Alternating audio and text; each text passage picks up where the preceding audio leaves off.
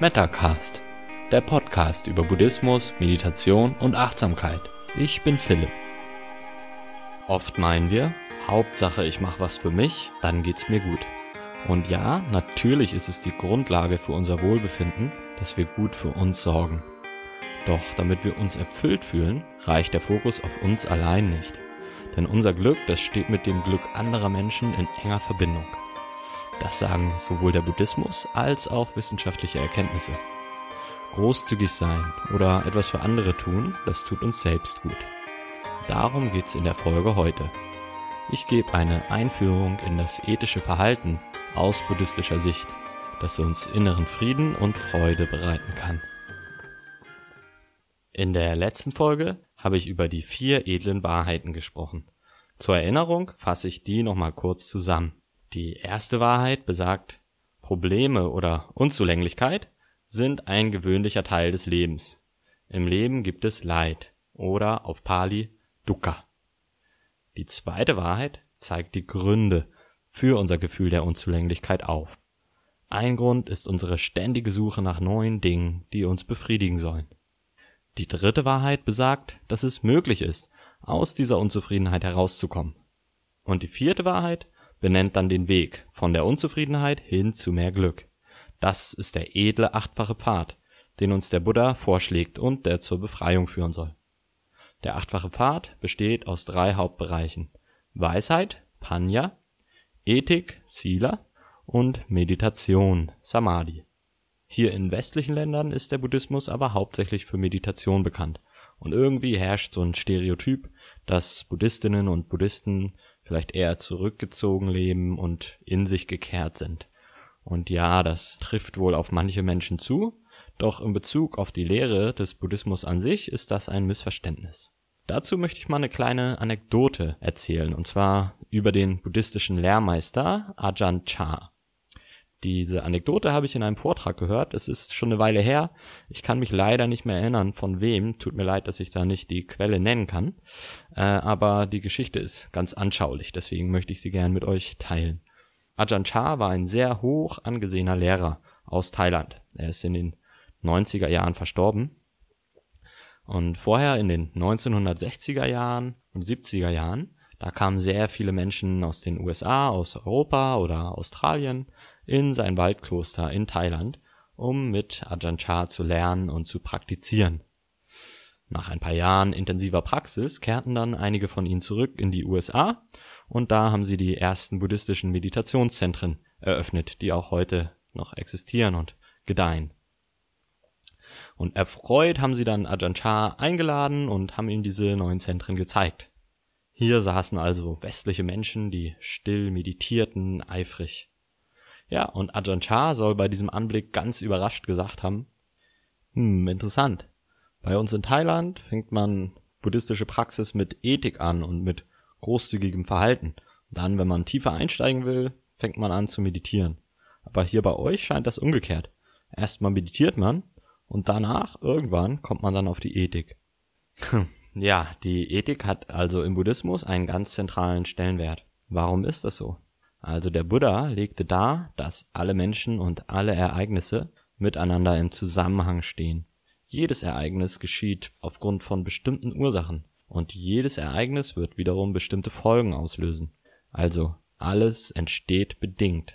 Somit ist unser Verhalten natürlich auch extrem wichtig. Und unser Glück steht mit dem Glück anderer Menschen in enger Verbindung. Und diese Verbindung existiert auf vielen verschiedenen Ebenen. Ganz einfach runtergebrochen möchte ich sagen, reduzieren wir Leid in anderen Menschen, reduziert das auch unser eigenes Leid. Wird unser Leid reduziert, hat das wiederum auch Auswirkungen darauf, wie wir mit anderen Menschen umgehen. Aber diese Wechselseitigkeit zwischen unserem Glück und dem Glück der anderen Menschen ist uns oft gar nicht so bewusst. Oft meinen wir, damit wir glücklich sein können, geht es hauptsächlich um uns selbst.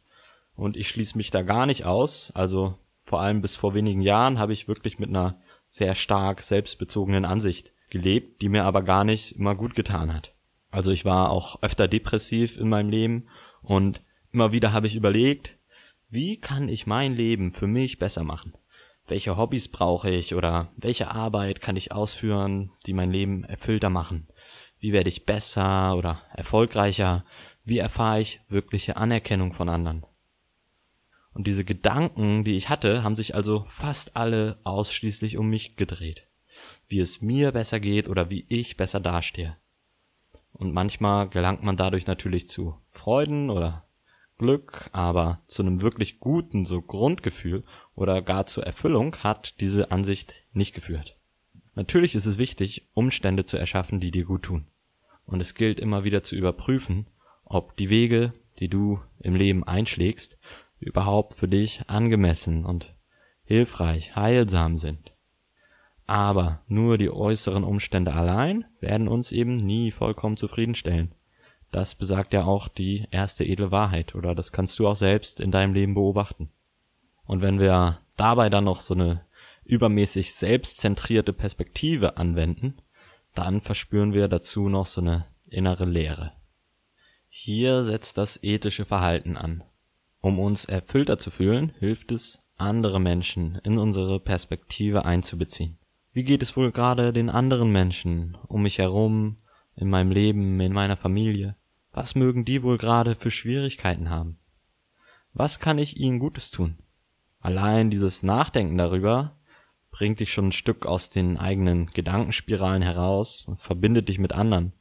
Und wenn du dann etwas umsetzt, was anderen gut tut, dann hat das einen wirklichen Effekt auf deine eigene Stimmung und auch auf dein Selbstwertgefühl. Du fühlst dich erfüllter. Denn wenn wir für andere da sind, dann gibt uns das Freude. Okay, was genau hat denn der Buddhismus zu ethischem Verhalten zu sagen? Dazu betrachten wir erstmal den edlen achtfachen Pfad. Hier wird unter dem Bereich der Ethik die Rede, das Handeln und der Lebenserwerb aufgeführt. Und diese drei Teile, also das Reden, das Handeln und der Lebenserwerb, die sollen vollkommen sein oder anders übersetzt geschickt oder angemessen. Okay, was heißt das? Um das mal genauer zu definieren, da helfen uns die fünf Vorsätze. Die fünf Vorsätze, das sind grundlegende Prinzipien der Ethik aus dem Buddhismus. Die sind abgeleitet aus verschiedenen Sutren, also aus Lehrreden des Buddhas, die später verschriftlicht wurden. Die fünf Vorsätze lauten in meinen eigenen Worten, ich übe mich darin, erstens keine Lebewesen zu töten, zweitens nichts zu nehmen, was mir nicht gegeben wurde. Drittens, kein sexuelles Fehlverhalten auszuüben. Viertens, nicht die Unwahrheit zu sagen. Und fünftens, keine Mittel zu mir zu nehmen, die den Geist trüben. Okay, also die werden alle als Übung formuliert. Also es ist sehr wichtig zu erwähnen, das sind keine Vorschriften oder Verbote, sind Übungen oder auch Reflexion. Also anstatt dogmatisch irgendwelchen Regeln zu folgen, da gilt es hier ein eigenes Verständnis über Ethik oder auch die Vorsätze zu entwickeln. Es gibt im Buddhismus gar kein Konzept der Sünde und es gibt auch keine Bestrafung im direkten Sinne, wenn man die Vorsätze nicht befolgt.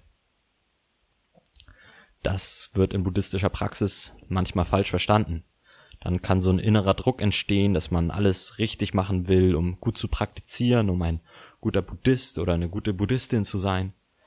Aber der Buddha fordert immer wieder dazu auf, dass du selbst überprüfst, inwiefern seine Lehre schlüssig erscheint oder nicht. Nicht einfach blind zu folgen, sondern ein wirkliches Verständnis über Ethik zu entwickeln. Und das entsteht aus dir selbst heraus, also aus deinen eigenen Beobachtungen, im Alltag und in der Meditation. Die Vorsätze sind dazu so ein Anstoß oder ein bestimmter Ansatz, mit dem du dabei arbeiten kannst und allgemein gilt es, selbst auszuprobieren und zu schauen, was passiert. Diese fünf Vorsätze, die bestehen aus negativen Formulierungen, also aus Verneinungen, aber man kann sie auch auf positive Weise ausdrücken.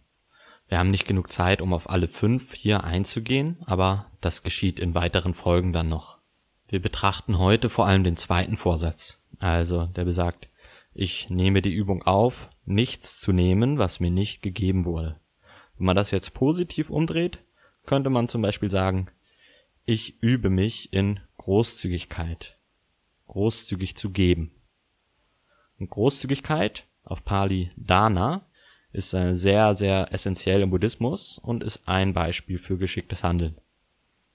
Großzügig zu sein wird im Buddhismus als eine große Freude betrachtet. Also wenn du die Gelegenheit hast, großzügig zu sein, dann ergreife sie und erfreue dich daran. So, das ist die Idee.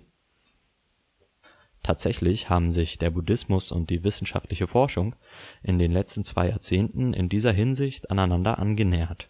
Es gibt da das wachsende Feld der Glücksforschung und in dem kommen sehr viele Studien zu dem Ergebnis, dass Großzügigkeit maßgeblich zu unserem Glücksgefühl beiträgt. Also diese Studien sagen, wenn wir anderen Geschenke machen oder etwas geben, auch etwas spenden, dann schüttet unser Gehirn Hormone aus, zum Beispiel Endorphine oder Oxytocin, also Hormone, die uns glücklich machen oder die uns mit anderen verbunden fühlen. Und dieser Effekt ist besonders stark, wenn wir auch sehen, wie jemand dieses Geschenk oder die Spende von uns erhält, also wie sich jemand über unser Handeln erfreut. Eine Studie der Harvard Business School aus dem Jahr 2008 kam zu dem Ergebnis, dass es uns sogar glücklicher macht, Geld für andere auszugeben als für uns selbst. Und das, obwohl die Teilnehmenden der Studie zuvor vermuteten, dass es sie glücklicher machen würde, wenn sie das Geld für sich selbst ausgeben würden. Somit kommt die Wissenschaft hier zur gleichen Erkenntnis wie der Buddhismus, nämlich ethisches oder angemessenes, geschicktes Verhalten verringert Leiden oder vergrößert Freuden bei uns und bei anderen. Und unser Glück steht mit dem von anderen Menschen in Verbindung. Ja, dazu möchte ich zwei ganz einfache anekdotische Beispiele erzählen. Im ersten geht's um mich. Ich bin in den vergangenen Jahren sehr viel gereist durch Asien, Afrika, Europa. Und auf diesen langen Reisen, da wollte ich möglichst lange reisen und deswegen so wenig Geld wie möglich ausgeben. Also ich war da schon ziemlich auf meinen eigenen Vorteil bedacht. Aber durch diese Ansicht hatte ich oft die Befürchtung, dass ich jetzt betrogen werde oder irgendwo was zu viel für etwas bezahlt habe. Und dadurch habe ich teilweise ein übermäßiges Misstrauen oder eine Distanz zu manchen Menschen aufgebaut. Und ich habe dann manchmal unnötig ablehnend reagiert und damit Leid verursacht in mir oder auch bei den Menschen, denen ich dann misstraut habe. Ja, es passiert auf Reisen so wie überall manchmal, dass man betrogen wird oder über den Tisch gezogen wird aber mir war damals nicht bewusst, dass meine Sicht teilweise unangemessen selbstbezogen war, dass ich mir vielleicht mit etwas mehr Großzügigkeit einige unangenehme Gefühle hätte ersparen können oder vielleicht auch noch mehr schöne Begegnungen gemacht hätte. Andersherum kann die Großzügigkeit nämlich befreien wirken, weil man nicht so sehr an den eigenen Besitztümern klammert. Dazu möchte ich ein kurzes Beispiel von einer Freundin berichten. Und die hat mir vor einigen Jahren erzählt, dass sie Obdachlosen oft mit so einem schlechten Gefühl gegenübertrat. Denn aus Gewohnheit heraus gab sie ihnen einfach gar nichts. Sie bemerkte dabei dieses schlechte Gefühl in sich und entschied sich dann irgendwann dazu, die obdachlosen Menschen nicht mehr zu ignorieren, sondern jedem ein klein wenig Geld oder irgendwas anderes zu geben. Dadurch wurde sie natürlich nicht wirklich ärmer, aber sie hatte das Gefühl, gut oder angemessen zu handeln und dank dieser ganz einfachen Handlung fühlte sie sich weitaus zufriedener und freier. Also sie verringerte das Leiden bei sich und hoffentlich auch ein wenig bei anderen, so wie sie es sich davon erhoffte. Großzügigkeit auf Pali Dana bezieht sich nicht nur auf materielle Dinge. Es gibt wirklich viele Möglichkeiten, wie wir großzügig sein können und wie wir dadurch Freude bei anderen bewirken und in uns selbst erfahren. Zum Beispiel kann man Zeit und Aufmerksamkeit schenken. Stell dir vor, du unterhältst dich mit jemandem. Dein Gegenüber schaut nicht aufs Handy und auch nicht auf die Uhr. Die Person konzentriert sich in dem Gespräch wirklich vollkommen auf dich. Sie hat Zeit für dich und ist in diesem Moment nur für dich da. Sie schenkt dir volle Aufmerksamkeit und nimmt dich wirklich wichtig. Wie würdest du dich fühlen? Von anderen gesehen und anerkannt zu werden, erfüllt uns mit großer Freude. Und das ist ein großes Geschenk, das wir oft geben können, ohne eigentlich viel dafür zu tun. Wenn du siehst, wie eine andere Person sich durch dein Verhalten freut, dann wirkt das auch ansteckend auf dich. Also es fühlt sich gut an, wirklich für jemanden da zu sein, auch wenn es nur für einen Moment ist. Und deine Perspektive bricht dabei auch aus aus deiner Selbstbezogenheit und wird offen und weit. Das ethische Verhalten reduziert das Leiden in dir und in den anderen. Es führt dich zu mehr Freude und innerem Frieden. Das waren ein paar einfache Beispiele über ethisches Verhalten und dessen möglicher positiver Folgen für uns. Dabei stellt sich dir vielleicht die Frage, wenn man nur deswegen etwas Gutes tut, weil der Buddhismus oder die Wissenschaft aussagen, dass es einen selbst glücklicher macht, sind solche Taten dann überhaupt noch gut oder ethisch? In einem ähnlichen Zusammenhang finde ich eine Aussage des buddhistischen Lehrers Joseph Goldstein sehr hilfreich und auch zutreffend. In einem Q&A hat er so etwas gesagt wie, die Motivationen hinter unseren Taten sind wohl meistens gemischt und sie können sehr vielfältig sein. Vielleicht gibt es egoistische Anteile und gleichzeitig auch selbstlose Anteile in dir. Das ist in Ordnung. Wichtig ist es, sich die eigenen Motivationen erstmal bewusst zu machen. Vielleicht lässt sich auch gar nicht ganz ausschließen, dass sie gemischt sind. Und vielleicht möchtest du dich dann eher auf die selbstlosen oder die heilsameren Motivationen in dir fokussieren. Nun könnte man diskutieren, ob Motivation und Absichten das gleiche sind, aber das ist für unser Thema hier heute nicht ganz so ausschlaggebend. Okay, nun sind wir fast am Ende der Folge angelangt. Das war jetzt eine sehr grundlegende Betrachtung auf das Thema der Ethik aus Sicht des Buddhismus. In der nächsten Folge steigen wir tiefer ein, denn wir schauen, wie Ethik und Meditation zusammenhängen, wie Meditation uns hilft, unser eigenes Verhalten und dessen Folgen besser zu verstehen und wie wir damit aus eigener Überzeugung vielleicht freundlicher, hilfsbereiter oder großzügiger handeln möchten. Okay, jetzt fasse ich den Inhalt von heute nochmal zusammen als Überblick. Im Buddhismus geht es nicht hauptsächlich um Meditation, Samadhi, sondern daneben sind auch die Ethik, Sila und die Weisheit, Panya, ebenso zentral. Die menschlichen Interaktionen werden im Buddhismus als sehr wichtig betrachtet. Unser Glück steht mit dem Glück von anderen Menschen in Verbindung. Ethisches Verhalten reduziert Leid sowohl bei uns als auch bei anderen. Es erweckt Freude und sorgt für inneren Frieden. An andere Menschen zu denken, kann uns erfüllter machen. Die grundlegenden buddhistischen Prinzipien von Ethik werden in den fünf Vorsätzen dargelegt. Die Vorsätze sind keine Gebote, sondern sie dienen zur Übung in der eigenen Praxis. Wichtiger als ein blindes Folgen der Vorsätze ist es, zu einem eigenen Verständnis von Ethik zu gelangen. Und wie das gelingt, darauf gehe ich in der nächsten Folge ein. Okay, kommen wir zur Empfehlung der heutigen Folge. Ganz im Zeichen des Themas Ethik und Großzügigkeit Dana lautet meine Empfehlung, tu mal etwas für einen anderen Menschen. Du kannst dir vorher überlegen, was du für wen tun möchtest oder auch ganz spontan intuitiv handeln.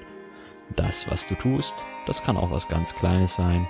Eine kleine freundliche Aufmerksamkeit, ein Gefallen oder ein Geschenk. Und beobachte dabei, wie reagiert dein Gegenüber? Wie fühlst du dich dabei? Und auch am nächsten Tag oder ein paar Tage später, da kannst du dir diese Situation dann nochmal vor Augen führen und schauen, was das mit dir macht. Ja, ich freue mich auf dich in der nächsten Folge und ich freue mich auch sehr über dein Feedback oder den Daumen hoch bei YouTube oder Facebook. Einfach nach Metacast Podcast suchen. Ich hoffe, du konntest heute ein bisschen was für dich mitnehmen und ich wünsche dir viel Freude und bis bald.